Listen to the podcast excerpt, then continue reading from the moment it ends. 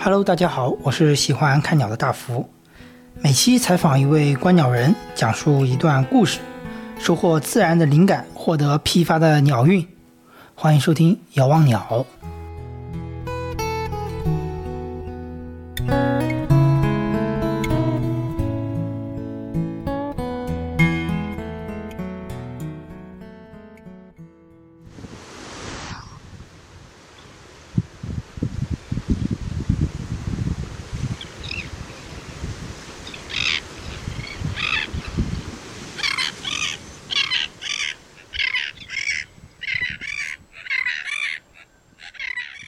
相信听我们节目的听友呢，肯定有过一定的观鸟经历。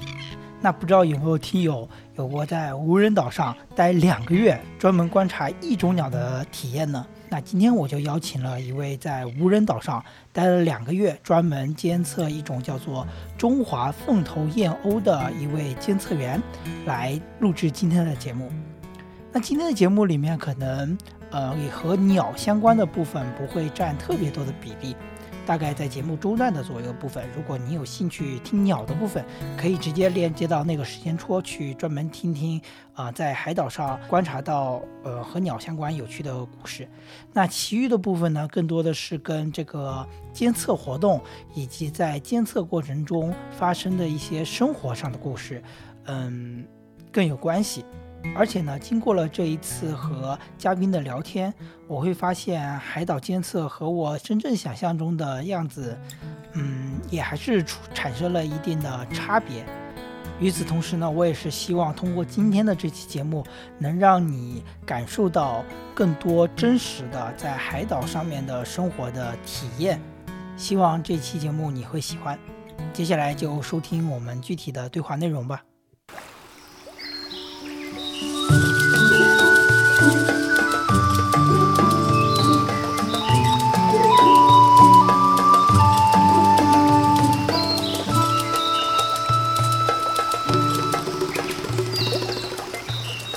欢迎收听新一期的《遥望鸟》，我是大福。今天我们邀请了一位，嗯，前段时间在海岛生活了两个月的呃燕鸥监测员深白色。那首先可以先邀请深白色来跟我们大家打个招呼吧。嗨，大家好，我是深白色。我是今年在四到六月的时候，在浙江象山的九山列岛的中铁墩屿。嗯，做今年中华凤头燕鸥的繁殖季的监测员。嗯，据我所知，因为之前我也有报名过这个中华凤头燕鸥监测的这个活动，当时是什么样的一个契机会让你想到说，哎，要去海岛上生活两个月去看这么一群鸟？呃，因为我之前一直是算是自然爱好者吧，就是虽然不是。很博物的那个方向，但是很很爱在自然里面待着。之前也在一些农场呀去做过相关的志愿活动。嗯，那这次是我在一个自然爱好者群里面捡到的这个报名消息，一看是在海岛上生活，然后也可以观鸟，就觉得很心动，就立刻报名了。哎，那你是大概是什么时候开始观鸟的呢？嗯，最初的观鸟经历应该是二一年在上海的时候跟过，当时是上海野鸟会的一次活动。嗯，那个时候是第一次接触观鸟这个概念。嗯，但是严格说来，就是自己非常有意识的去看身边的鸟类，我觉得反倒是我下了岛之后才开始的。哦，哎，那还那还挺不一样的，因为就是以我的理解的话，好像之前就是报名的那段时间。我身边的朋友，呃，疯狂转发的那些人，都是说对观鸟有一定的基础兴趣的人，才会想去说，哎，要去看一下这个非常珍贵的中华神话之鸟，对吧？中华风头也有想去监测，但你的经历这样子，我听来还是呃挺不一样的，有点是先去实践了它，然后才慢慢开始爱上了鸟这件事情。对对对，就其实过去看鸟，嗯，看的非常有限。然后我觉得是在海岛上面的这个相关的工作吧，让我把观鸟当成习惯之后，反而下了岛之后，呃，再去看公园里的鸟啊什么的，就像开了一个观鸟眼一样，就可能平时不太会注意，然后现在嗯，突然就是有鸟在我在我眼前经过，我会很敏锐的察觉到它。这个很有意思，这个我觉得待会儿我们嗯具体讲在岛上的内容的时候，可以呃深入的聊一下。那我觉得呃首先的一个部分，我觉得可以跟我们的听众朋友介绍一下，就是在登岛之前大概是经历了哪些步骤，比如说是报名、面试，还有培训这些内容，总共花费多久时间呢？嗯，报名之后还。呃，有挺久的，有挺久没有消息的，我以为就石沉大海了。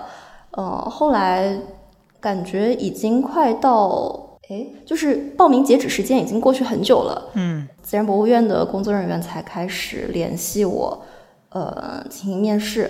面试约的也很紧，就是今天刚加了微信，就问晚上能不能面试，就面了。呃，面试是。呃，对面有自然博物院的挺多工作人员，然后一位主要和我聊，就是首先他会问观鸟的基础如何，然后也会问一些别的问题。其实对我来说，我觉得是 面试暴露了我足够的无知。我在观鸟经历里面应该算是就是比较比较缺的那部分。嗯，我觉得因为每个岛上它同时会有两个监测员一起工作嘛，嗯，所以。应该是自然博物院的人会去看两个人的能力是不是能够互补。那如果说，嗯，其他的报名来参加这个项目的就是候选人已经是观鸟高手了的话，那我可能在呃有观鸟的兴趣，然后已经端相机很多年了，在拍鸟上面是可以放心的，然后又在海岛生活上。嗯，就我虽然没有在海岛上生活过，但是，呃，就是那种相对野外的，嗯，比较艰苦的环境，我是适应的。就之前有过，嗯，住在农场大棚里面的经历，这些可能对他们来说是呃比较重要的。所以就，嗯，在调配的时候，当时和我一起的鸟同事是一位观鸟大佬。嗯，因为。呃，像顺白你说的这些经历，我就在反思当时我面试完为什么我没有入选上的一个原因嘛。我我记得当时他其实也是问了相关的问题，就是有没有相关的呃野外监测或者是鸟调的一些经历。其实我当时是空白的，所以虽然我当时是呈现出来是一个比较热情的观鸟爱好者，但总的来说这方面的经历缺少，我觉得是导致最后也没有成功入选的一个原因吧。我猜也和。这个，嗯，这就是总体的报名人数当中，报名的男生可能比较少。我我猜可能跟这个有关系，嗯，因为实际的入选人当中，可以算是有十二个名额吧。一因为一共有三个岛，然后分上下两期，一期有两个监测员，那就是十二个名额。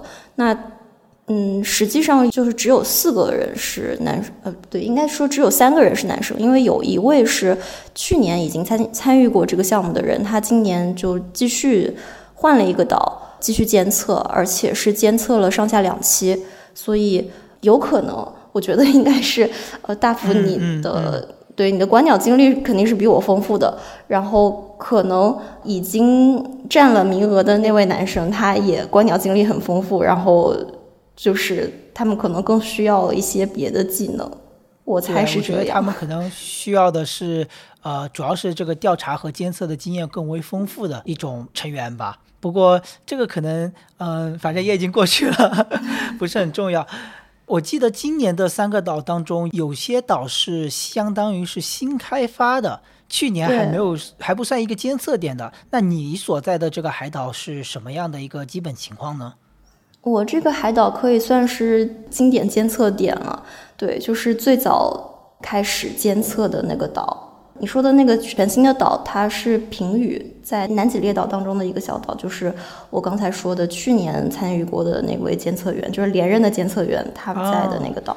对，那个岛的条件会更艰苦一点，他们的生活用水就是海水。天呐，海水岂不是要全部经过淡化之后才能用？中间会这个步骤还是挺麻烦的吧？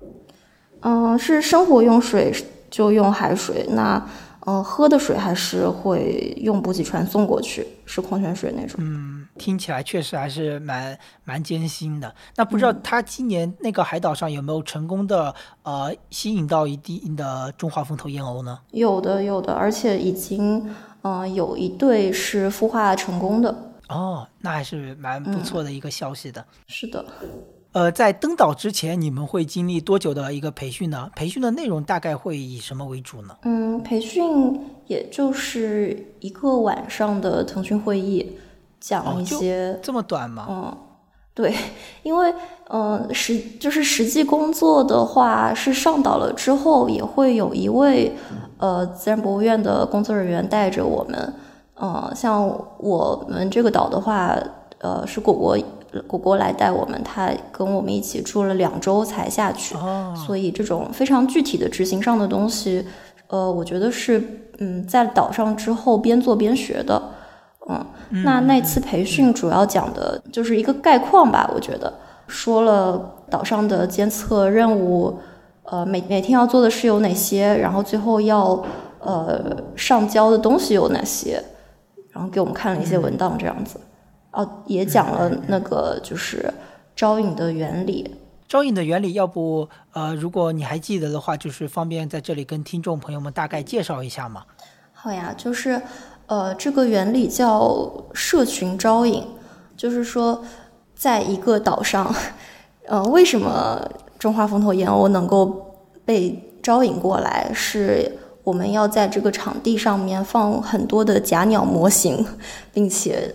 开着音响，全天候的去播放，呃，中华凤头燕鸥和大凤头燕鸥它们混群的那个叫声，然后呢，就让假就就是用假鸟把真鸟给骗过来，相当于是告诉他们，哎，这边是有兄弟姐妹在这里繁殖的，你们也可以过来，就把真的给吸引过来了，是吧？对对。这个方法我记得我之前有看过相关内容，是从应该是从美国最开始实践这么一个方法，后来呃在中国小范围内实行之后，发现这是真的可行的。嗯，是的，是的。所以我当时看到这个方法真的可行的时候，我还是蛮震惊的，就是他们会真的会被那个 岛上的假鸟给骗到，因为我有看过那种视频嘛，他岛上那个假鸟就是从人类的视角来看，真的是蛮。我觉得应该还是蛮粗简的一个一个模型就立在那边的。嗯嗯，我之前看一席的演讲，就是自然博物院现任的那个馆长，他过去是中华风头燕鸥这个嗯，就是在浙江的发现人吧。他分享说，这个社群招引最初在美国的呃那个案例。呃，那个照片确实是 太过简陋了。那我们 现现在在海岛上看的那个假鸟呢，就是大部分是还怎么说呢？和视频里的那个美国的案例比，我觉得还是精致了很多的。哦，是这样。那我们就可以算是正式开始聊聊岛上的日子了，因为呃，我可以提前先跟听众讲一下，我之所以能呃比较了解深白他在岛上的一些情况，也是因为我有关注他的一个极客账号，他其实在岛上的日子当中也是有不断的分享他在岛上的一些见闻，还有一些照片。那其实我在回顾他的这些记录当中过程当中，呃，我印象比较深刻的就是一次又一次的晚霞和日落。所以我想问一下申白，那在上岛的第一场日落，你还记得是什么样吗？那个时候的心态会不会呃比较激动啊？这样子？嗯，第一场日落就是上岛的第一天晚上。嗯，那天就是我们上岛之后。其实就一直在干活，呃，放下行李就直奔繁殖场去了。嗯，在繁殖场又是搬砖又是刷漆，然后还除草，就是干了一天体力活儿。天哪，这一上来的工作强度就那么大？对，前两天的工作强度是非常大的。然后从繁殖场回来，就是到傍晚回来再去收拾屋子嘛，因为那个屋子就是相当于。装修好了之后还不能够住人的样子，就我们要第一天要收拾非常多的东西，所以要把嗯，因为因为做饭也是自己做嘛，就要把厨房收拾到可以做饭的程度，要把卧室收拾到今晚可以住的程度，就是感觉在晚饭前突然看到了一点晚霞，就是这一天兵荒马乱当中 唯一一点可能和这个海岛生活的浪漫想象相契合的东西。嗯，哎，你你刚刚说到一个。浪漫想象。那在登岛之前，你对就是这两个月的海岛生活有什么样的一个想法吗？就是我可以先说说我的啊，当个引子。就是我当时虽然没入选，但是在报名的时候我就在想，我在这两个月当中，我要好好的看鸟，然后好好的独处，好好的做，可能会想带点书上去，或者是说想要提前先列好一些问题，让自己好好思考。这是我当时。哦，还有一点就是想精进自己的厨艺，就是 这这是我当时对自己想要登岛一个像你所说的浪漫想象。我不知道你当时是有什么样的一个设想吧？嗯，我因为就是比较明确自己真的很喜欢在自然里面生活，然后也对自然里比较艰苦的环境有一点心理准备吧，就是。我大概都知道代价是什么，然后我也明确自己真的很喜欢，只是说，呃，我过去经历的这种自然环境一般是在农田什么的，就没有经历过海岛，就是我也不是在海边长大的嘛，所以就对海还是有一点的浪漫想象。我主要是觉得，嗯，可以天天看海啊，然后在一个自然环境比较好的地方，可能空气也会比较好，然后又可以看鸟。对，而且能够和你一样说的那个精进厨艺的部分，因为我也挺喜欢做饭的。我觉得，如果是就比比起那种嗯有人给你做饭的项目，我反而会更喜欢这种啊有个厨房我自己可以捣鼓的地方。哦，因为除了你刚刚说的这些点，我对还有一个点比较好奇，就是比如说你在精神上，在这两个月有没有一定的预期，想要说自己获得某些精神上面的抚慰或者是一些突破？我不知道这方面你有没有一些预设？嗯，可能类似的类似的项目，我我已经经历过，所以对这个精神上面的部分好像没有特别大的预期。哦，是这样，明白了。嗯，就是我知道的是，我和我的导友还有那个五之山的两位一期的导友，就是我们几个都是因为能在五六月份两个月跑到海岛上去。那就决定了我们不是正经的上班人，对，正正经的打工人，对对对，所以就是脱轨的日子已经过了一段时间了，所以好像我们对上岛这件事情，就是浪漫想象，好像都会比还在上班的朋友们要少一点。嗯，我我大概明白你说的意思了。我想可以接下来具体聊一聊，比如说岛上的配置，在岛上具体有哪些地方是鸟类生存的，呃，哪些地方是人类会活动到的地方呢？嗯，我们这个岛它呃可以俗称叫铁墩岛，能具体说下那两个字吗？铁墩就是铁钢铁的铁，对，墩是土字旁加一个敦实的敦。啊，明白了，明白了。这个铁墩岛，你可以把它想象成，呃，很小很小的一个山包。我们的生活区，就是人类的生活区，是在这个山顶上的一块小地方。然后在从码头一直往上走，走到山顶上是生活区。然后再从生活区继续往里走一小段，就是我们给鸟搭的这个繁殖场。嗯，其实相当于是一块平地，是吗？不完全是平地，我觉得更像是梯田。哦，它因为这个岛真的很小，然后繁殖场那块儿其实还挺陡的。呃，过去在没有这个水泥的拦截的马路牙子的时候，呃，是更容易滚蛋的。就是鸟它在燕鸥在这里下了蛋，蛋很容易滚。嗯嗯嗯。然后后来才有了这个水泥桩子，然后在。每一个水泥桩子的上面去铺更多的小石子，嗯，变成一个嗯用石子构成的梯田吧。哦，是这样。那人类的一个活动场所是具体有，我看日记里写的是有铁皮屋和观测屋是吗？两个房间。嗯，对。人类的活动范围，呃，因为我们把繁殖场打理好了之后，就不会再进去嘛，不会再干扰鸟的这个生活。那在观鸟的时候是。在那个繁殖场周边有三个观测屋，就是要么是木质的，要么是铁皮的，很小的房子，人可以在里面偷窥鸟的生活。嗯，在你们刚登岛的时候，鸟来了吗？没有没有，因为呃，我们刚登岛的时候是要先去把繁殖场打理，打理完了之后，呃，就是像我刚才说的，先去搬砖，把那个样方给做起来，就是嗯很大的一个场地，我们要如何去讲说啊，这个鸟在。比较左边的地方还是比较右边的地方，就很难说清楚嘛，所以会先，嗯，呃，就是搬一些砖头，把这个场地分成很多个三米乘三米的小格子，嗯，有点像那个样线调查的一种呃划分方式，这样对对对，就是后期好统计，嗯，是的。然后就是你们的工作也会有呃把假鸟安置上去的这些工作吗？以及放声音？是的，是的。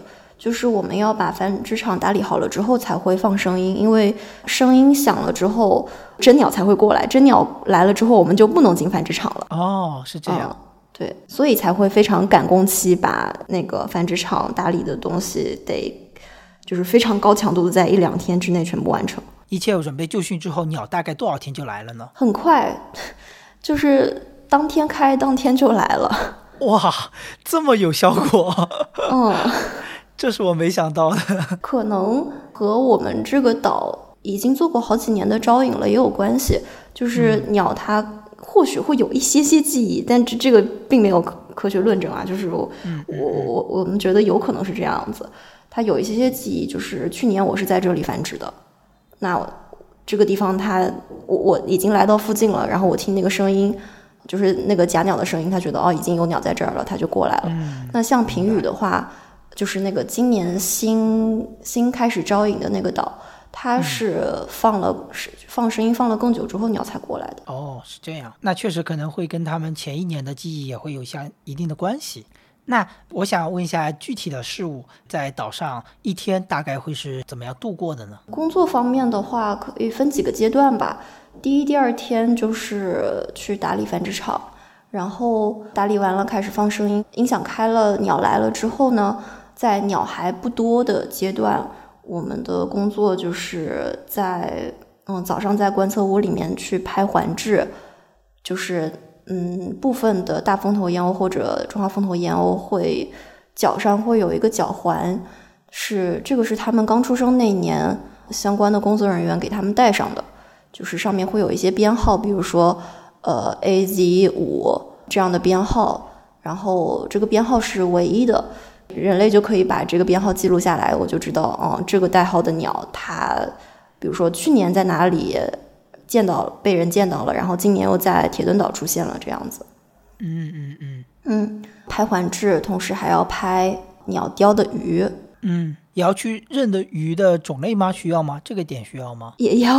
哦，这样。虽然，对对对，就是我上了岛才发现，天哪，这里不仅要认鸟，还要认鱼。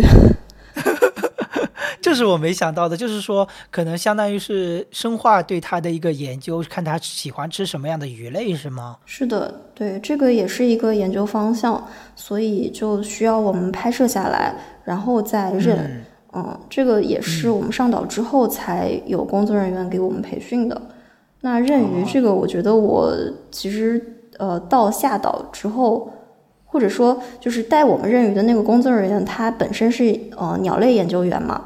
就是认鱼这件事情，他也是可能在工作之后才开始去学习的。嗯，那我们认鱼的这个进度其实就呃挺慢的，但是总归照片是拍下来了，他可以拿着这些照片去给。呃，研究鱼类的人去看，嗯，对，是的。除了在观测屋拍摄的话，还有是在监控里面看他们的一个行为，是吗？这是不是属于在比较中后期的一个阶段要做的一件事情？嗯，对，就是鸟刚来的时候，我们就做拍环质、拍鱼，然后整理照片，还有投放鼠笼就行了，就是对天敌的一个预防吧。一旦这些中华开始生蛋之后，我们就要在前面的工作的基础上，去在监控室里面看二十四小时的监控，去记录换孵的情况。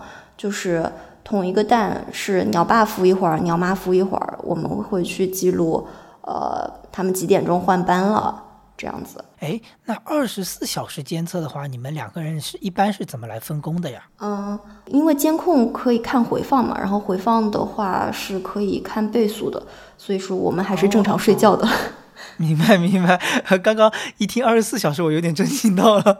嗯嗯，这些其实是不是差不多是跟鸟相关的大部分工作内容了？呃，换肤记录个大概二十多天，就有小鸟开始破壳，然后破壳之后还要去记录，呃，育雏的情况，就是是鸟爸喂鱼了，或者鸟妈喂鱼了，然后它喂的鱼有多大、有多长这样子。嗯，这些也要记录，好细致哦。这这些可能是为就是自然博物院他们的研究提供一些数据。那那除了这个直接跟呃燕鸥监测相关的，还会我们会每天去写工作日志，呃，包括天气情况啊、潮水啊、嗯天敌的情况，还要记燕鸥的数量，嗯和人为干扰之类的。人为干扰就是比如说有船只靠近，或者是有人登岛这样子。嗯，哎，那除了这些比较呃规定性的嗯具体事务之外，呃，我记得你的日记当中也说过，就是在登岛后的前十二天里面，其实是没有网络的。那没有网络的这十二天，就是我在想，对于一个现代人来说，其实是挺难想象的。那十二天你们是一般是做什么来所谓消磨时光的？那十二天确实是比较闲的日子。我在想，如果呃是中途断网了，就是已经在很忙碌的工作当中断网了，可能我的我我我们的体验也会不一样。嗯，前十二天，因为当时鸟也不多，而且这十二天当中还有几天断电了，断电了就导致不能放音响，不能放音响就导致繁殖场里一只鸟也没有。那就是一个无人岛且无鸟岛，就是看别的鸟啦，就是不看燕鸥，看别的鸟。哦，我哦，对，我们每天工作日志当中还要会还要去记，就是今天在岛上看到了别的什么鸟。嗯嗯，就是除了大凤头燕鸥和中华凤头燕鸥之外的鸟是吗？对对对，那些天就是看岛上的鸟，然后。我我这个观鸟菜鸟，因为很多鸟都不认识嘛，然后又不能查懂鸟，因为没有网，所以就一直在翻图鉴。哦，嗯，这个体验我觉得我是没有想象到的，因为现在比如说我出去观鸟都已经习惯了，就是呃马上用抖鸟去识别这个到底是什么鸟。像你这样说的话，其实就是很很原始的一种状态。你当时有加薪很多鸟吗？是的，是的，但是这这个主要是因为我菜。也也不能这么说，其实我觉得只要是加薪都是特别好，因为我们都经历过那种过程嘛。你当时有没有特别印象深刻的鸟呢？就是在岛上加薪的。嗯，当时我们刚上岛的时候就很多黄眉鸡翁，就像个小王国一样。对对对，还有红心蓝尾鸲，当时也特别多。哦，红心蓝尾鸲就是在那个时候他们还没有走是吗？是的，我们刚上岛的时候这两种特别多，后来到六月份之后就基本上没见到了。而且繁殖场上，就是我们还在苦苦等候 燕鸥到来的时候，也会有一些别的鸟出现，就是蓝鸡东它也会到。他他很爱跑到我们监控上面，然后也还有什么嗯嗯黄麒麟会喜欢在繁殖场边上散步，然后北灰翁也会停在假鸟的头上。他居然想站在假鸟的头上？对，就是燕鸥也会停在假鸟的头上。哦，好神奇。嗯，所以我有时候觉得他们可能，呃，就是来了之后也知道那些假鸟是假鸟。就觉得啊被骗了，算了，也来都来了，也有可能哎，就是他可能跟他互动，然后他没有反应，他就知道这是假的了。是的，是的，我觉得鸟是到了跟前儿之后就知道这些不动的不动的傻子都是假鸟，但是他可能判定周边也没有危险，所以是适合它繁殖的一个地方，所以于是它也就继续进行下去，也懒得跑了，来都来了，来都来了。那在岛上的时候，别说没网络了，就是有网络的时候，有时候网络可能也没那么好。那我有时候像你日记中有记载，就是一条消息都发不出去，那我当时心态肯定就会有点有点不舒服。嗯嗯，是的，就是因为我手机嗯，反正就是一直连着网，它万一有那么一点点信号的话，外面的消息能进来。但是我发出一条消息，它可能发出的这个尝试时间只有五分钟。这五分钟之内，如果我都没有网的话，这条消息就会烂在我的手机里，就是一种能看别人跟我说什么感叹号。对对对，就能看别人跟我说什么。虽然这个不是实时的，但是我想回应就发不出去，有点有话说不出。嗯，那你甚至还是有在岛上，就是。类似我想象的啊，就是举着手机去找网络好的地方，这个行动是吗？嗯，最开始有，后来发现是徒劳的，就不再 去找信号了。但是还是很爱在岛上面散步啦。嗯，哎，说到散步，这个很好玩，因为呃，你也有提到，就是变成了岛主。嗯，你你也说过岛不大嘛，但是。那种感觉我觉得还是挺不一样的吧？你能跟我们说一下，你当时散步一般是在啊，比如说什么时间散，然后散步的时候会做些什么呢？嗯，这个岛因为很小，然后路也不多，就是人开出来的路只只有从码头上到生活区这一条，然后还有一个小路是，呃，在这条我说的这条主路上面分叉出去到另一侧礁石上，我会在。早上，因为早上是观鸟的好时候嘛，会在早上去走一圈，然后其他就见缝插针去走，比如说刚吃完饭去散个步这样子，还有傍晚，嗯，饭前我们一般都会去走一走，如果不是轮到自己做饭的话。然后我其实挺爱，就是在岛上散步，作为岛主还有一个比较呃放肆的娱乐活动，就是你可以在路上面大声唱歌发疯，没有人会听见。太好玩了，我特别，哎呀，万一特别想看 看看当时是什么样的情况，那种那种放肆的感觉是后期就有，还是说你第一次散步就已经敢这样了？呃，我不太记得了，反正就是前几天就已经有这个，已已经会在这个路上，对，就是嗯，知道没有人会听见，没有人会看见，嗯，然后就是从码头上上到生活区这条主路上。你还可以越野跑，就是一个上坡的越野跑，好自由的感觉呀！是的，是的，就是在这种环境里面，人可以很舒展，我觉得。嗯嗯，就是我想到那个画面，就身体就想伸个懒腰，就就就我已经在想象那种风吹过来的海风吹过来的感觉。嗯，是。哎，话说你，比如说带引号的消失的这两个月，你的朋友们一般是什么样的态度呢？嗯。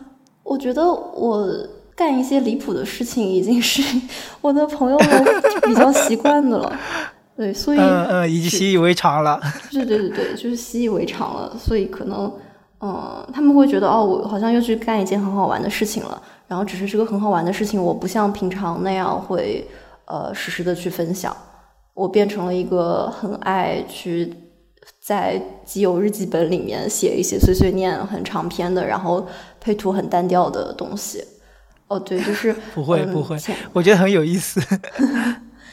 前面说的，嗯，发比较多发日落，呃，也和我们这个跟自然博物院签的劳务合同有关系，因为嗯呃，就是跟鸟相关的、跟燕鸥相关的照片是要经过对方的。对，要经过对方允许才能发。那我想，那就算了吧。哎，那既然提到了这个燕鸥，我觉得毕竟这是一档鸟播客，所以我觉得还是可以具体来聊聊这个中华凤头燕鸥的这个具体的呃繁育的情况。那在你所在的两个月的时间里面，你总共看到了几只中华凤头燕鸥呢？以及当中有几对成功的呃繁殖以及孵化出了幼崽呢？嗯。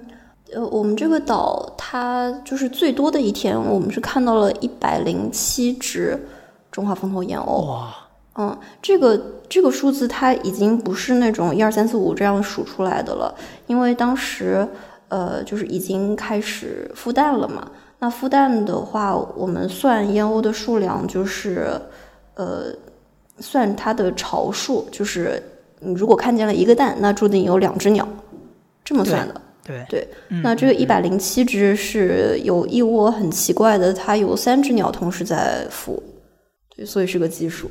所以呃，你们的数鸟的一个动作是在监控里面数是吗？对，数鸟最开始是可以在场上数的，鸟很少的时候，后面就只能在监控里数了。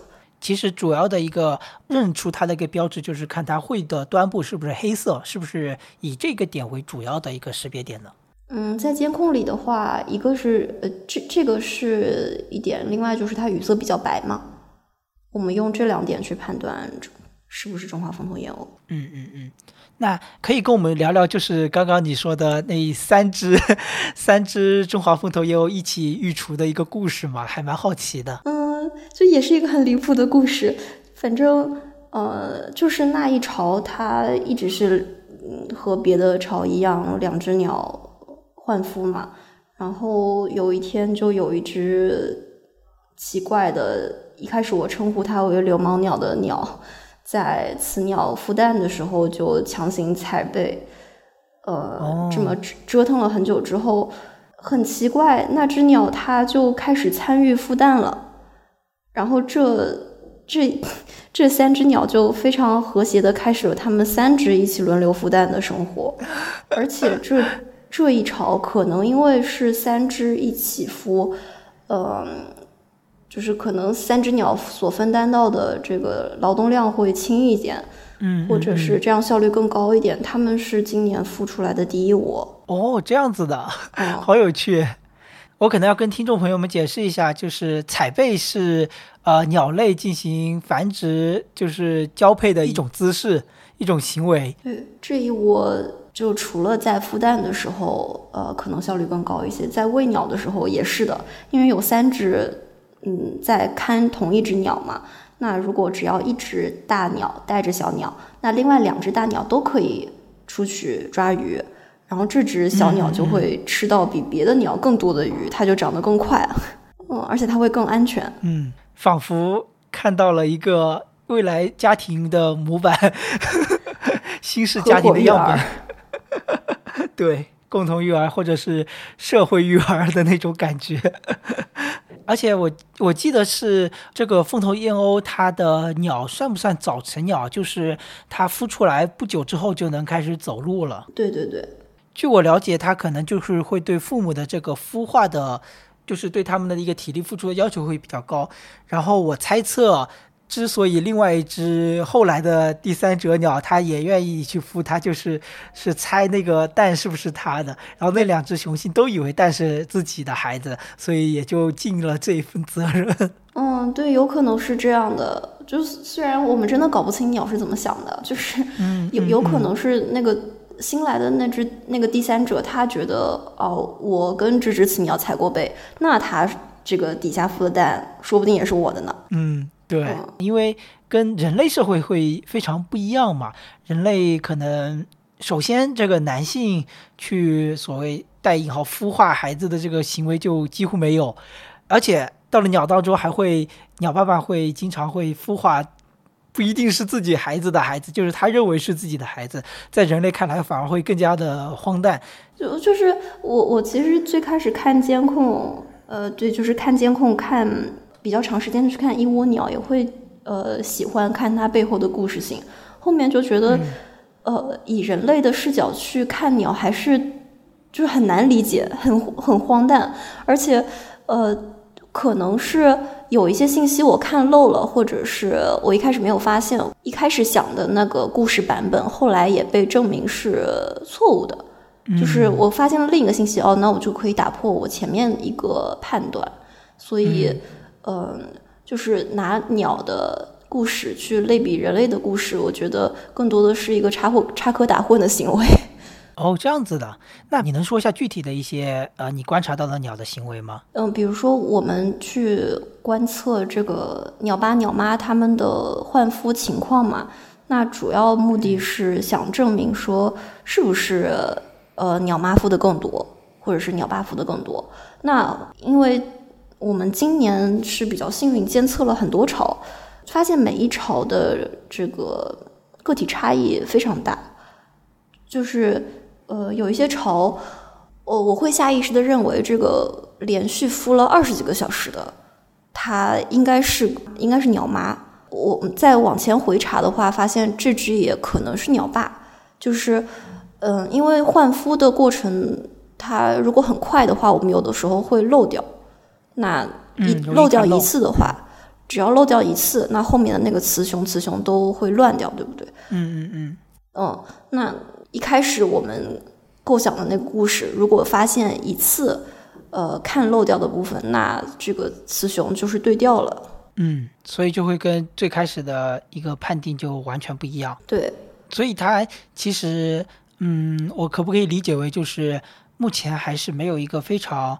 就是非常确定的，就是谁具体来执行这个孵化的责任的一个模式。嗯，是的，是就是呃，对中华风头燕鸥的研究，确实现在还没有一个定论。嗯，明白。上一期的神秘鸟种的正确答案呢是紫啸东。紫啸东呢是一种远看全身呈现黑色的羽毛。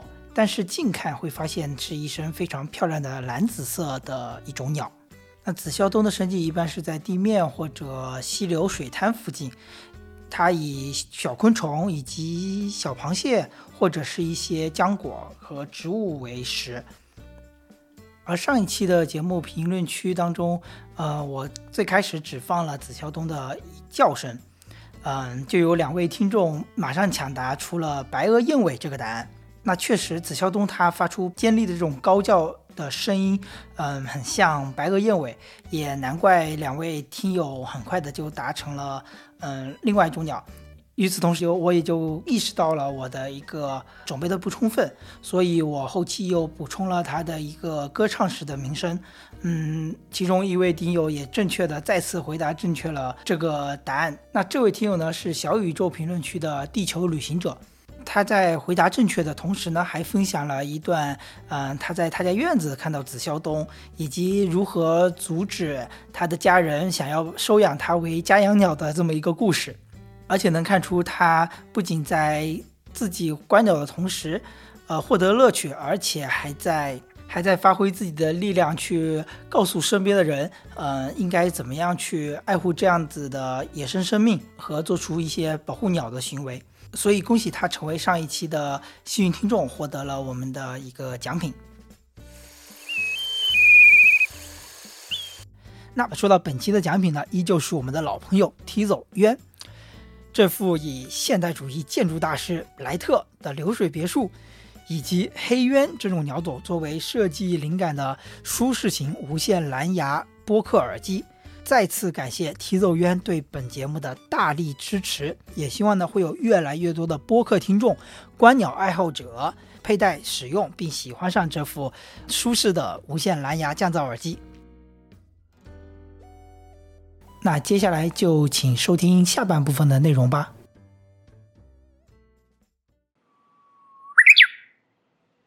那在整体的这个过程中，你们有接触过鸟吗？就是因为你们说，呃，你有说到，就是说在之后的一个过程中，你就不能进入他们的这个繁殖地了。因为我的节目的上一期的嘉宾，呃，石榴，她有她的男朋友之前也是去在美国那边做燕鸥监测员，他们有一个活动的环节，就是给刚出生的幼鸟进行环制。那我不知道你们有没有相关的，就是实际接触到这个鸟类的一些活动。呃，我是五六月份的监测结束之后，在七月中又上了一次岛去做环治来着。哦，然后五六月份就是在我快下岛的时候，唯一一次接触鸟，是因为在呃，就是当时的上岛拍摄的人员，他上上岛拍纪录片的人，他们发现，呃，在礁石上，就是在监控拍不到的一个地方，呃，好像有鱼线把一只。中华的翅膀勾住了，然后他们就立刻联系我们。我们看了一下状况，觉得不行，这个我咱必须得去救，不然那只鸟可能就挂了。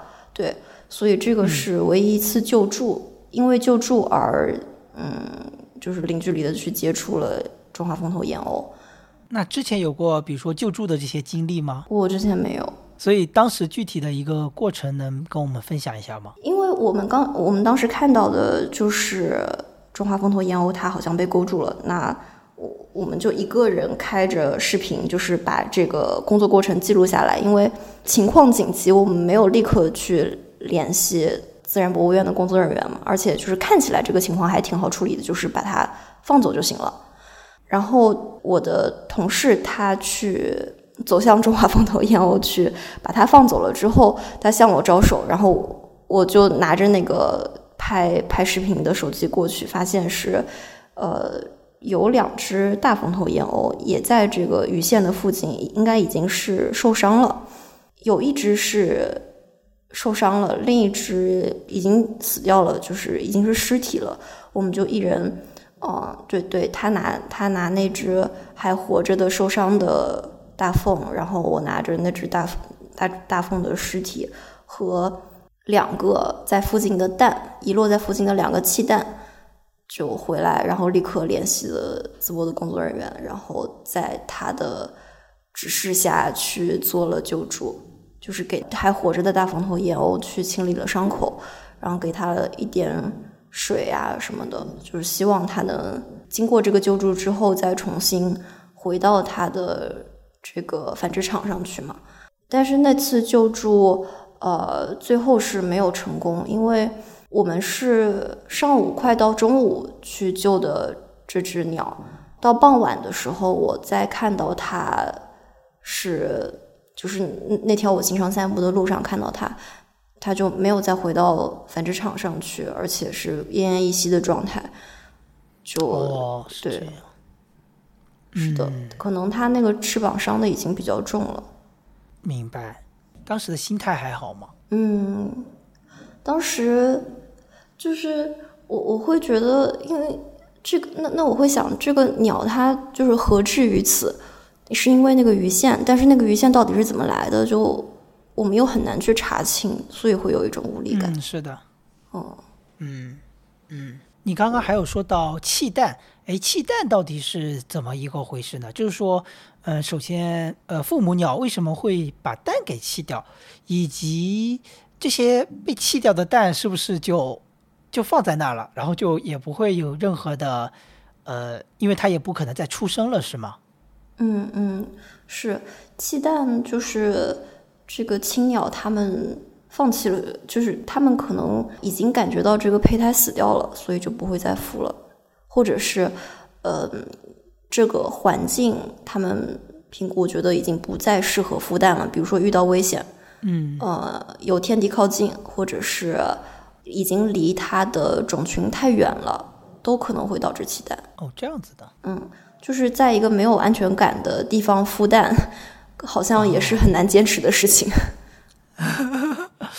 嗯，所以他们脑中还是实时在判断这个这个事情的，而不是说像比如说我之前可能理解的就是，哎，坐在那孵着就好了。嗯，也会有鸟一直呆呆的孵，孵了超过二十六天，后面肯定是没有办法孵出来的了。我觉得，呃，也也也和嗯自然博物院的工作人员交流，他们说可能是看这个鸟的孵蛋经验。就比如说有些鸟，它可能三岁，它今年第一次，呃，第一次交配下蛋，对它也不会。然后有一些孵蛋经，呃，就是因为呃中华是每一年生。一个蛋嘛，那几年的经验积累下来，他知道哦，这个胚胎死了，他会知道要及时止损。嗯，弃蛋率还挺高的，就是我们在场上如果看到呃鸟群惊飞的话，就是在鸟还在繁殖场里面安稳的坐着孵蛋的时候，也能看到在这个石子上面会有一些蛋。要么是破掉了，要么你看着好像也也没有什么问题，但就是没有鸟去孵它。嗯嗯，哎，那如果像你刚刚说的那种情况，就是一群鸟被惊飞了，它们就会直接就不要它刚刚正在孵的那些蛋了吗？也看情况，就是如果就一次惊飞的话，因为很多次很很多惊飞都是，嗯，就是假假的经费，就是他们过一会儿就回来了，发现也没有什么油损。对，如果是真的有油损来了，经费的时间又比较长的话，确实会影响这个孵蛋的情况。尤其在那种，嗯，比如说刚孵了一两天，对青鸟来说，弃蛋的这个成本还没有那么高的时候。如果已经孵了，已经快孵出来了，那弃蛋的概率也会低一些。所以你们当你们看到有没有一些比较激动的瞬间，比如说看到他真的破壳而出的 那种样子？当然，你们一般来说是不是会在，主要是还是在监控里面看到了这个画面？是的，是的，会在监控里看到。我我们最开始的几个，就今年的第一、第二窝都是。在监控里面看到，哎，已经有鸟了，然后回放看啊，看它那个破壳的时候，然后有一窝是我们是在直播里面看到了它破壳，那那种感觉应该还挺不一样的吧？对，就 一个小生命在你面前出现了。嗯，监控的画面会不会会让你觉得更真实，还是更不真实呢？嗯，肯定和肉眼看到的差别很大。嗯，就是在在观鸟屋看到的肯定更真实，但是很多视角是在观观测屋看不到的。那在监控看的话，也有它的弊端，就是监控，我们首先我们的监控不多，只有两个，呃，而且呃旋转这两个的话，也只能看到一些特定的角度嘛。就嗯，比如说它，呃，这只鸟它就是在这个监控正下方产蛋的，那。这个它底下到底敷着敷的是个啥，就看不见。对，嗯，很难完全检测。嗯，在第一、第二只小鸟刚出来的时候，我们就是重燃了 在那个观鸟屋里面多待一会儿的这个兴趣。但是，呃，拍到小鸟也是一件非常看运气的事情，因为这样子的。嗯，因因为那个场上鸟太多了，我们。想看的那一窝中华凤头燕鸥，正好被很多大凤层层叠叠的给挡住，或者是其实能看到那两只大鸟，但它们的嗯，就是屁股底下的那个位置是被挡住的，或者说小鸟其实在这两只呃中华的中间，也就是观测屋看到的视角是一只中华，然后在远处是应该是一只小鸟，在远处是。一只中华，就是他们俩把小鸟挤在中间，而且这个挤在中间还正好在观测屋视角看不见。嗯，所以中华凤头燕鸥在 这么一大群的大凤头燕鸥里面，它们的生存空间也是不大的。对，当然因为总的这个数量就不多嘛，然后又想要嗯在繁殖期过得安全一点，所以跟大凤混群。那大凤头燕鸥会欺负它们吗？呃，会的，会欺负小鸟，但是我觉得好像是吧？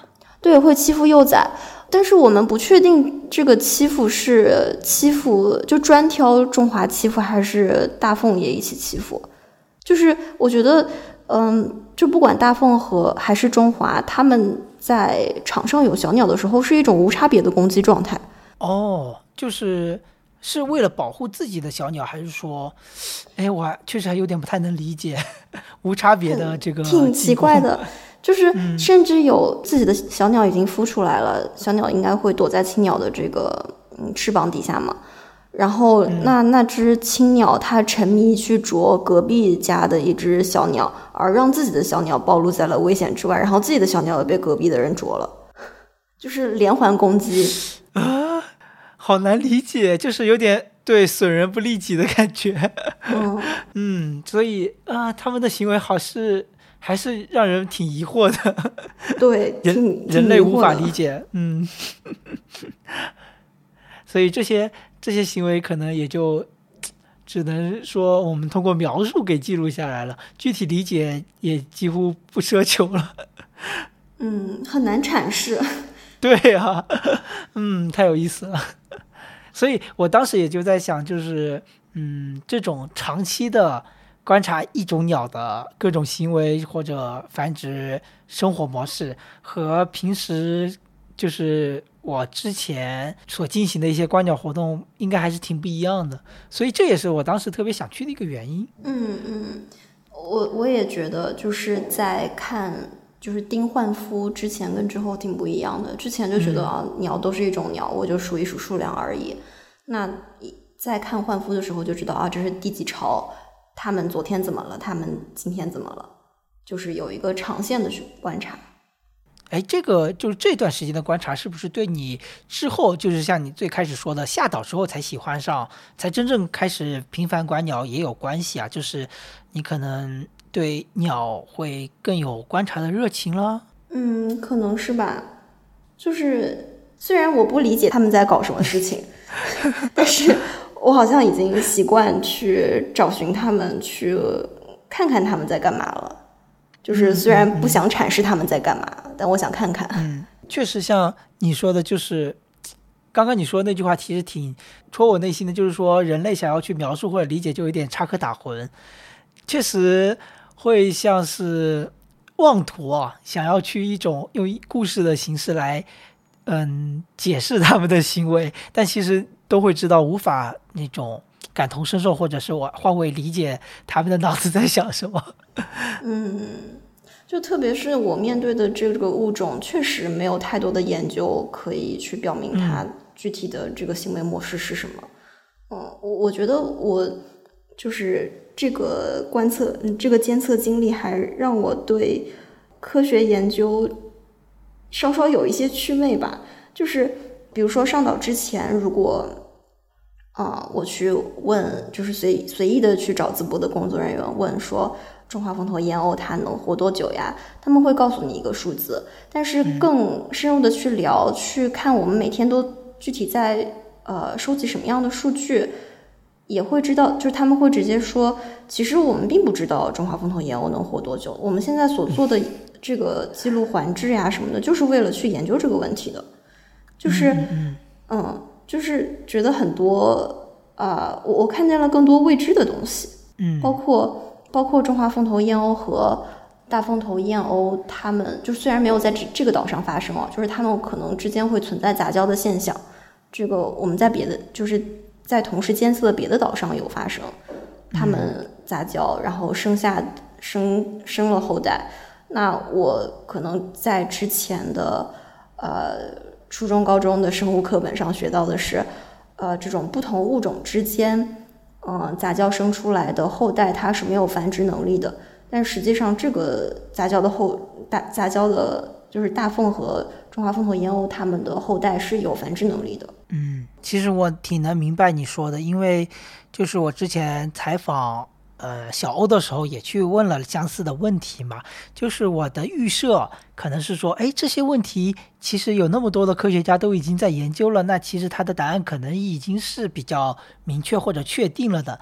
但后来才发现，像物种的分类啊，以及它这个名称的分类，大部分是人类他们进行的人为的一个区分。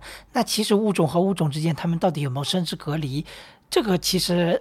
很有很多物种在一定程度上都是未知的。后来我也是慢慢的放下了这种想要呃明确记住很多信息的这种执念吧，就是让更多的未知可以允许让他们进入我的视野。是的，这个我觉得我还是蛮感同身受的。就是这种这个监测又打破我的一些过去对科学的一些认知。嗯嗯嗯嗯，聊完这个鸟的这个部分，接下来聊的这个部分，其实还是会跟你的一个日常生活在岛上日常生活更贴近嘛。因为我在你的极客上也有看到，你是你的那个标签栏里面有这么一个词，就是极简和就是零零浪费的一个对零浪费的这么一个实践者。其实我想问一下你，就是这个生活理念。呃，是在你上岛之前，呃，就已经在执行的是吗？嗯，是的，可以说是，呃，我是因为零废弃入坑了零废弃，然后开始去关注环境，关注环境才会，呃，意识到生物多样性的可贵，然后，嗯，从这个角度去，嗯，去探开始探索自然的，然后就是从这个概念上面，从概念入手去。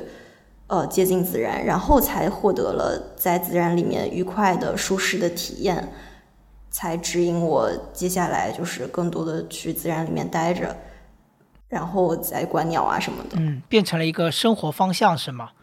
对对对。嗯，哎，那你可以跟我们的听众介绍一下，就是零废弃的这种生活方式，呃，可以说是怎么说？你可以会用一个什么样的场景来描述它呢？呃，大家可以去观察自己一天产生了什么垃圾吧。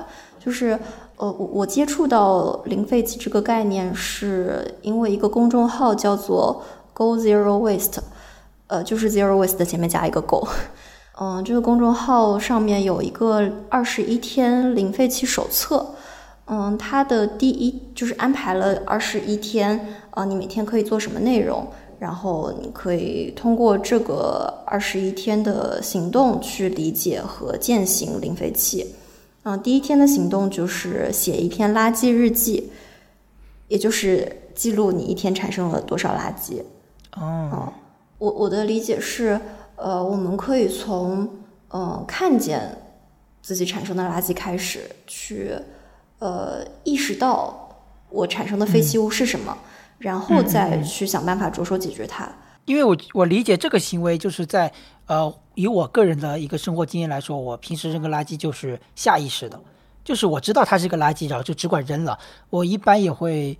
呃，很少去回顾，说我今天到底产生了多少垃圾。嗯嗯，就是 zero waste 听着很可怕嘛，就是要到一个零，但我们也不是说呃，就是苛求到一个零的状态，而是说呃，我们看见产生的垃圾是什么，那能减少一点都是一个很棒的进步。嗯，然后我也不会呃真的呃能够做到零，而是说向零迈进的每一小步都让我挺开心的。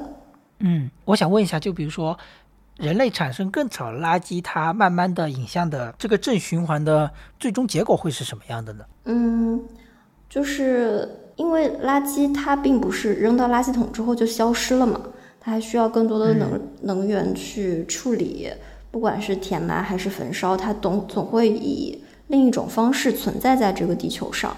那如果是呃有更少的垃圾的话，那不管。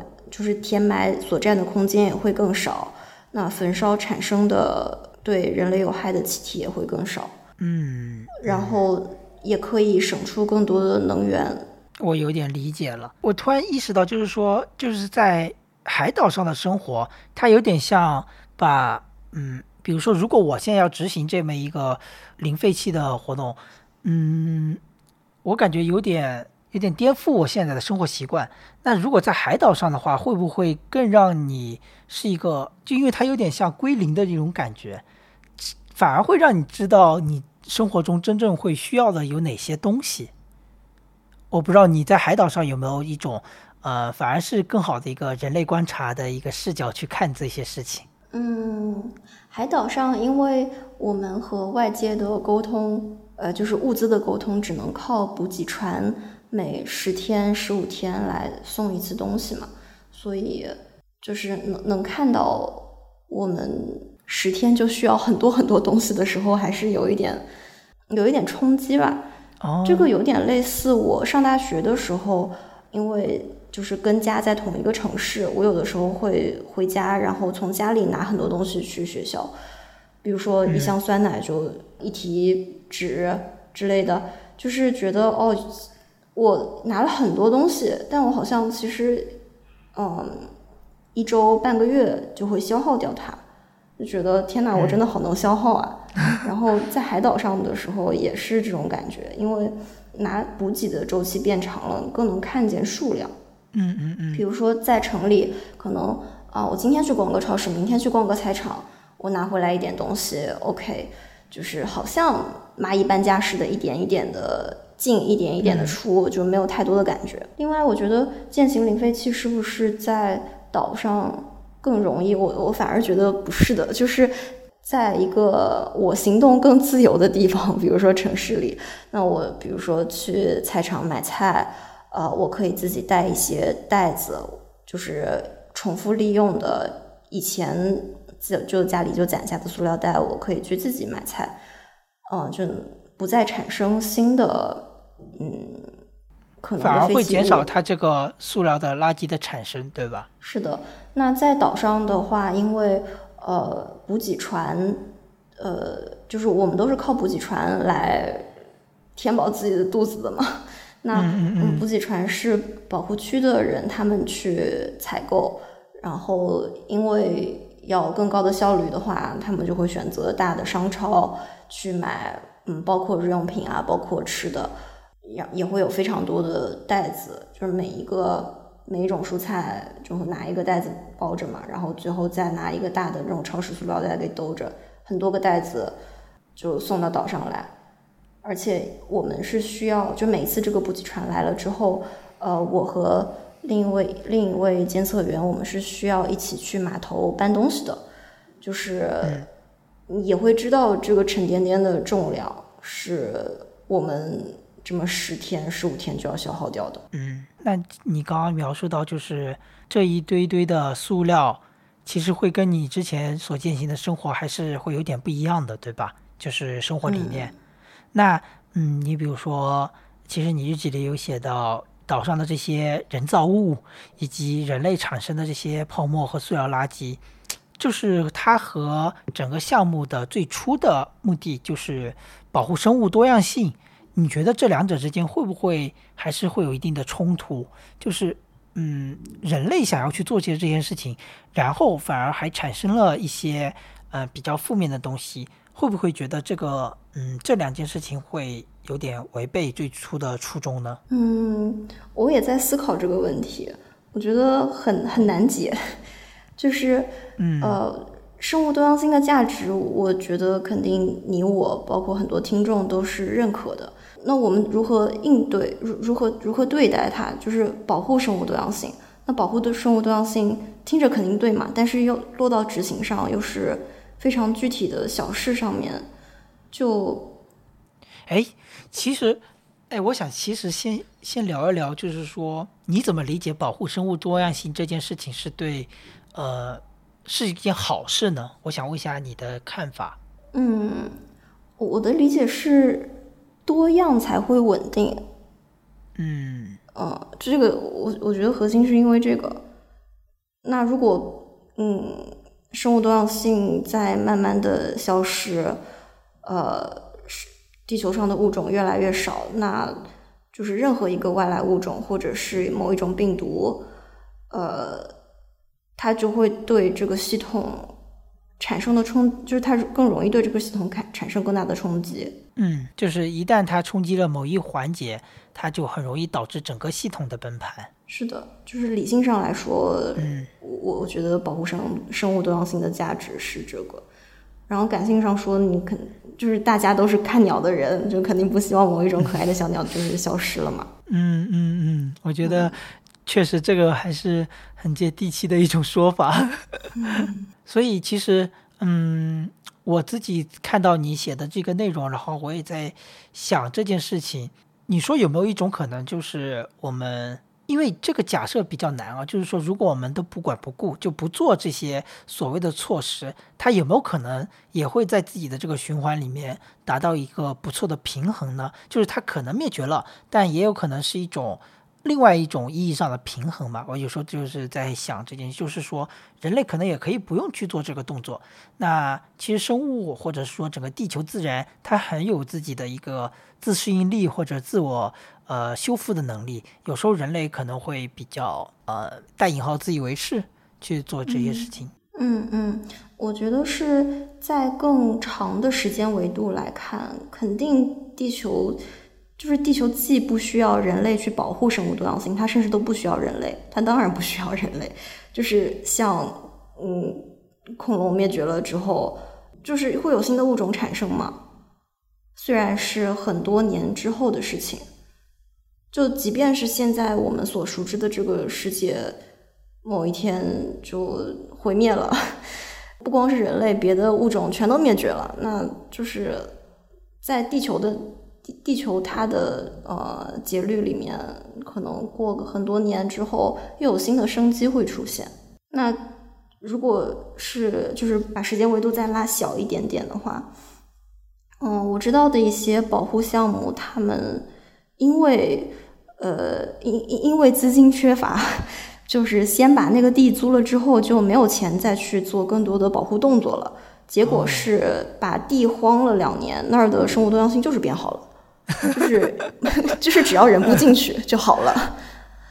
但可能我刚刚的说的那种说法的假设就是人类不去干扰它。但是目前来说，好像如果我们不进行类似的这些保护活动，好像人类的一些行为就是无止境的扩张和侵犯到他们的生存空间，所以反而就是要反下来的去抑制，就是无序的扩张，然后会有这些活动的产生。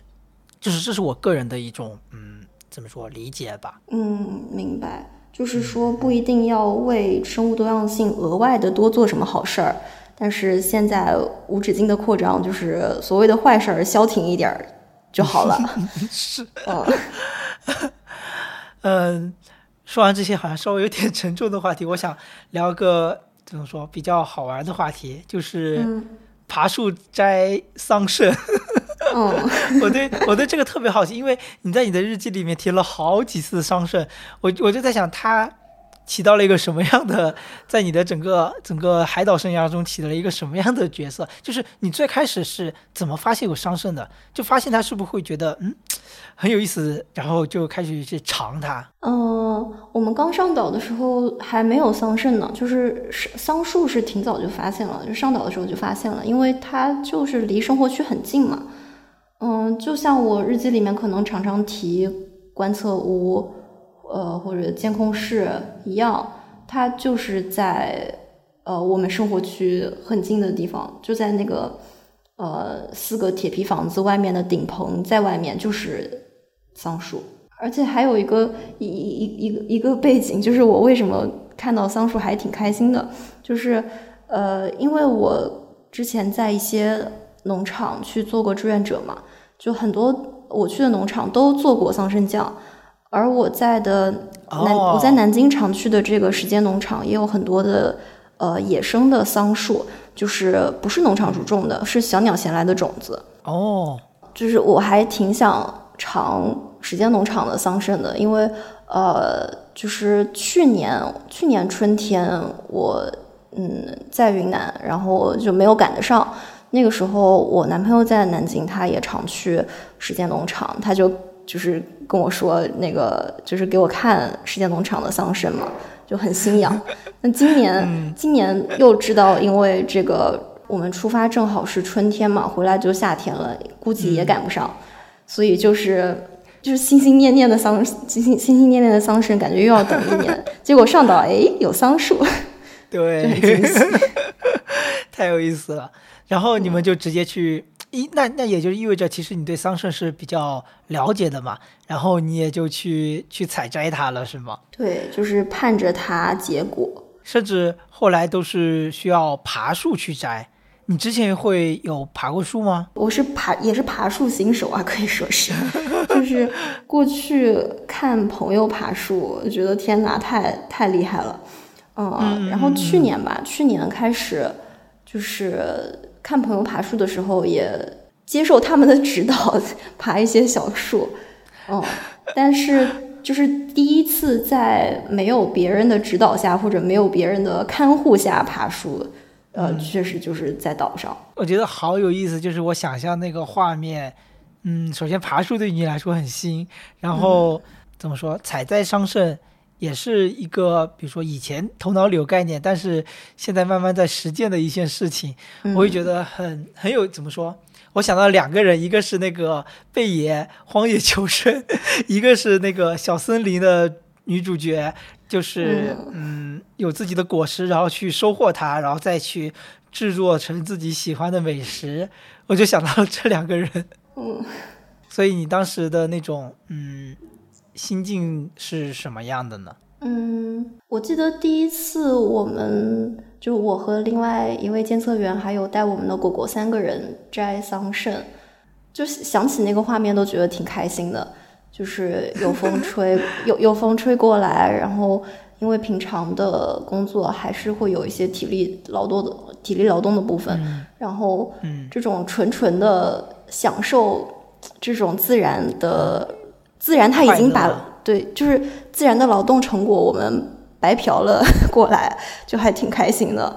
然后那个过程又很舒服，就是有海风吹来，那天又就是又不是很晒。嗯，这个能不能算得上你在海岛上比较轻松和愉快的回忆呢？对对，可以这么说吧，就是和桑树相处的这些片段是非常轻松愉快的，跟工作也没有关系，然后和劳动也没有关系，而且还可以每天每天去摘，嗯，就因为很近嘛，所以每一天出来的新新的果子，就真的每一天都会出来新果子。在对，就是那个那个阶段，呃，我差不多每天中午吃完饭都都就是它是我的饭后消食的一个一个桑活动树说，，桑树说你也太坏了，每天吃完饭就来薅我。嗯，不过我觉得这个就是哇，我特别喜欢这个画面。也是一个季节限定的娱乐活动吧。嗯嗯嗯嗯，是，而且其实会不会呃，我猜就是如果真的在岛上一直生活下去，它可能不同的季节都会有不同的不同的带引号的桑树这样的角色会出现，然后就去不停的发掘。因为之前看过一本书叫《看不见的森林》嘛，然后它其实做的就是在一块非常小的自留地他一年四季里面就能发现各种各样的故事。那其实一个海岛也可以作为一个自留地来不断的去探索和发掘。特，因为它其实感觉就是涵盖了一个小的生态系统，啥都有。像像你后来也有提到，就是观观虫的人、观两爬的人上岛之后，你会去看蛇、看蜥蜴，对不对？就是海岛上的生物多样性还是很丰富的。对对，嗯，像我摘桑葚之前也没前几天吧，就是我的导游、我的同事他去开始去薅金银花。就是也是金银花开的季节嘛，每天去薅一点，每天去薅一点，然后去炒金银花茶，这是他的每就是每日快乐，他的小宝藏，嗯，特别好。然后在快下岛的时候，我还发现了有魔芋，哦，还有魔讲道理，如果把对，就是因因为看它就是非常鲜艳嘛，那个果子的部分非常鲜艳，就是很很显眼，很有意思。然后去查，发现是魔芋，那它的根应该也是，就是经过一定的加工，也是可以吃的。对对对，就是完全自给自足的一个生态系统了。希望是这样，但是可可能也是挺难的，因为我我们呃有一个小菜园，就是在我们的这个铁皮屋子后面，嗯，就是前几年上岛的监测员他们有开垦过这块地，啊、我们上岛的时候。呃，去年种下的韭菜还在，所以我们也薅了很多韭菜。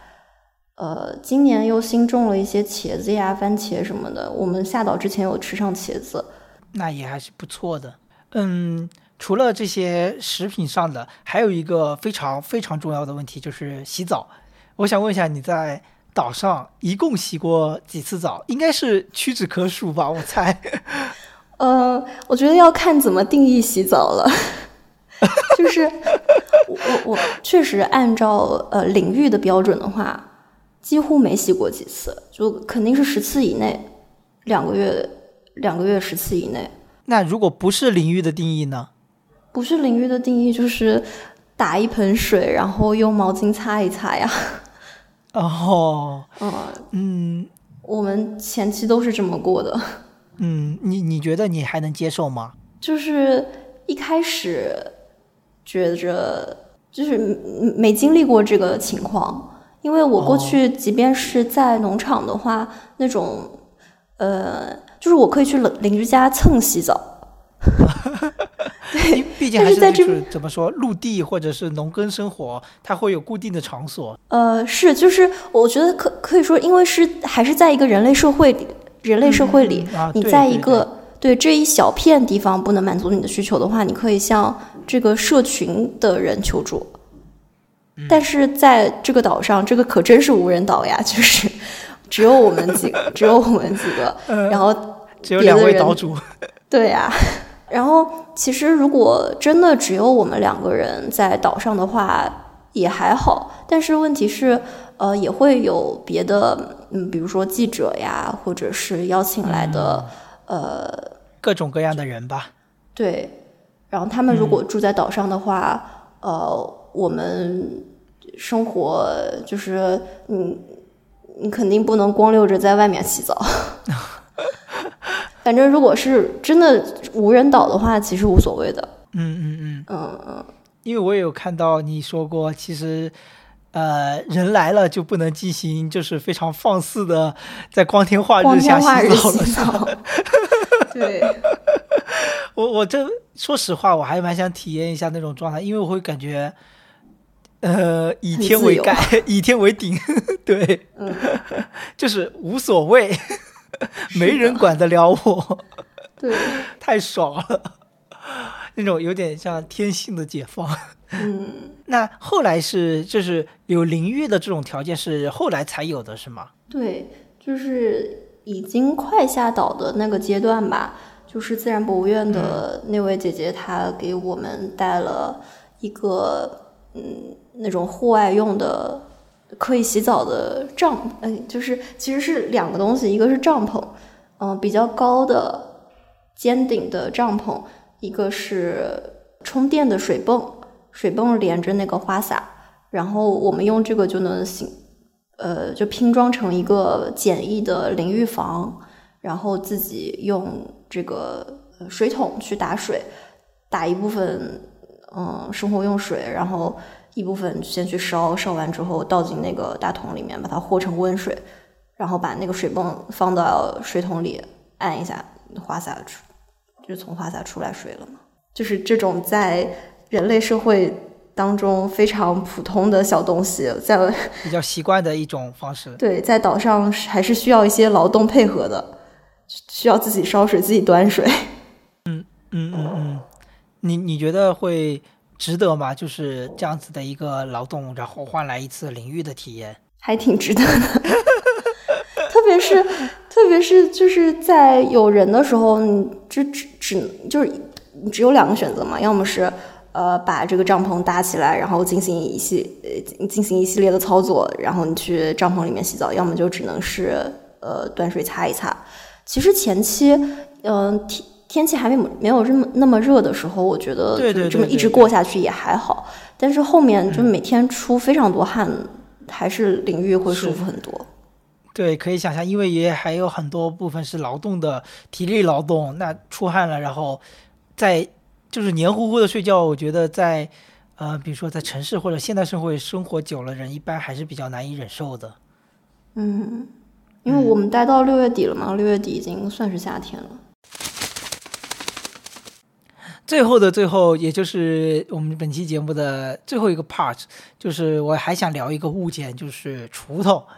那锄头其实，在你的日记里有讲过，它可以用来挖地，它还可以用来除草。尤其是在呃除草的时候，其实也引发了你就是对杂草的这个嗯怎么说想法吧？就是说杂草它真的就是一个坏的或者是没用的东西吗？所以当时你在用锄头除草，以及想出就是说在思考就是生物物种这些有没有呃高低贵贱之分的这个问题的时候，你当时的一些想法是什么样的呀？嗯，就我当时想，会不会我在就是我我疯狂除草的那一天会被这个岛上的生物铭记为某一天的大屠杀？明白，明白，明白。嗯，就是关于杂草的这个思考，我过去在农场也有过，就是就是草本身没做错啥，只是说我们人类更需要的是另一种植物，或者是在岛上这个场景，就是我更需要的是一条路。所以才把杂草定义成一个需要被清理的东西。那每一个杂草其实它有自己的名字的，只是我们没有那么在意，所以不知道而已。就像不观鸟的人会认为所有的没有去深究它。嗯，不观鸟的人可能会认为所有的鸟就是小鸟嘛，大鸟、小鸟没啦。嗯嗯嗯。对，嗯，其实也也有可能，就比如说这种杂草，在世界的另外一端，有些人非常深深的爱着这个物种，我们的视角非常不一样。是的，杂草它在这里生长，就是是自然选择了它，然后我们人类可能种一个什么，嗯，比如种个土豆，种个番茄，那是人类选择了让土豆、番茄在这里生根发芽，我们想要就是。让这些可以所谓可以回馈我们的植物去占领更多的土地，而那些好像没有对我们没用的东西，就是把它们斩草斩草斩草除根，就是还是挺人类中心的。就是我有时候在想，呃，如果我们脱离出来人类的这个视角，其实无论是比如说，嗯，中华凤头燕鸥还是大凤头燕鸥，呃，或者是杂草，或者是桑葚，它们其实，嗯，可以说是相等的。就是如果脱离出人类的这个主观视角，他们的本质来说，其实，嗯，都一样，都是一体的，或者说是都是怎么说？都是那几种元素组成的嘛，就是在我看来哦，就是，嗯，不会有特别大的一个区别，就往往反而是一些，嗯，主要还是最近最近就在想这个事儿，主要还是一些视角的问题，就人类带离带带入这个主观视角，会所以会评判它，它带给了你的感觉是好是坏，所以你慢慢产生的这个行为，但就是最近在看冥想的内容，冥想的那个一个作用就是让你。脱离出你这种非常本能的这种人类生物进化带来带给你的一个主观判断，就判断它是好是坏，让你呃呃抽离出来观察这种判断，让你的心慢慢的会静下来。所以，我有时候在想，观察自然也是或者说博物这个东西的一个作用，好像呃一般来说对我来说也会有这样子的一个感觉，去减少一点人对它的一个主观判断。就是也想跟你分享一下这个观点。嗯，理解。好像就是从第三视角去看这个世界，即便还是从自己的眼睛看到的，试图从试图更抽离的去理解它。对，就是试图，就是这个试图，其实本质上还是说想要让自己活得更加，就也是趋利的一种趋利或者想要生存的一种表现吧。就是让自己的脑子不会。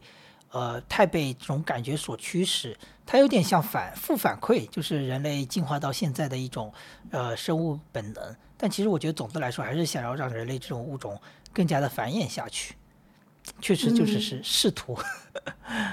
所以你觉得你自己总结的话，就是经过了这两个月的海岛生活，你的心态有没有发生什么样的变化呀？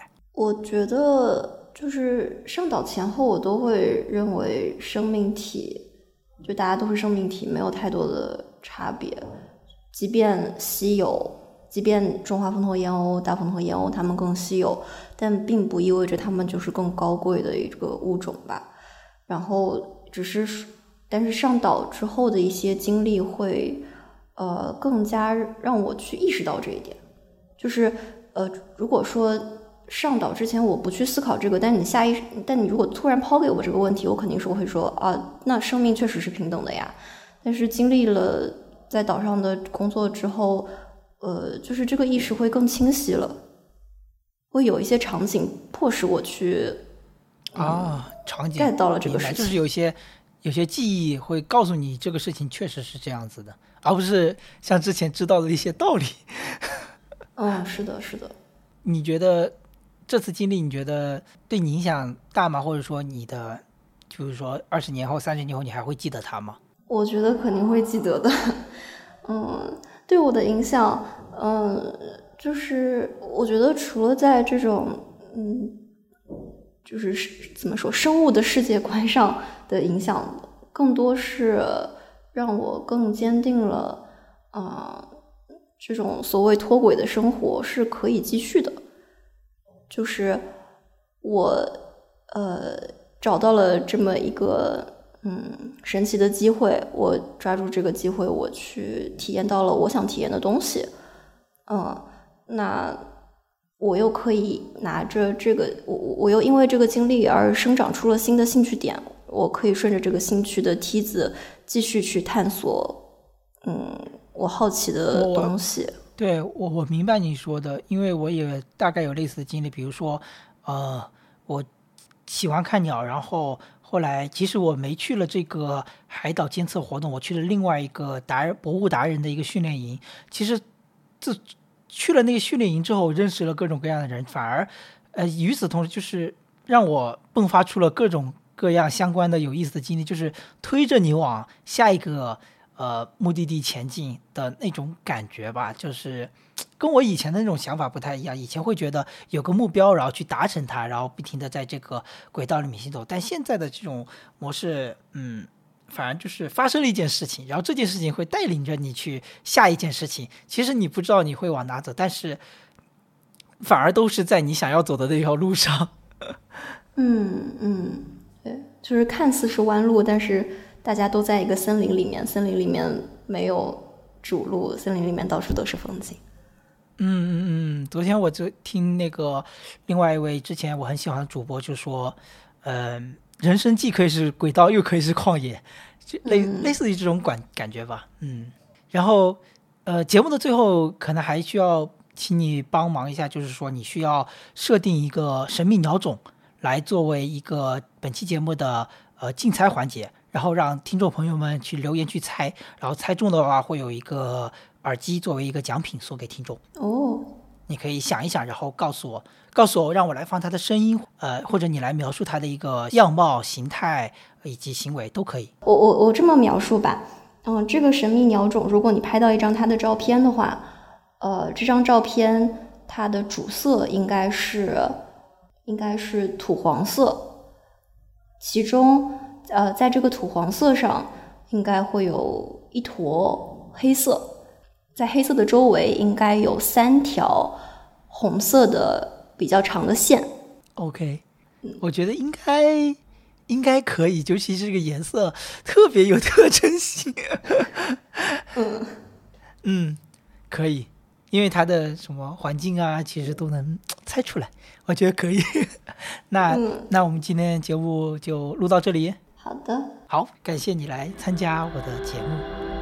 然后，谢谢大谢谢收看。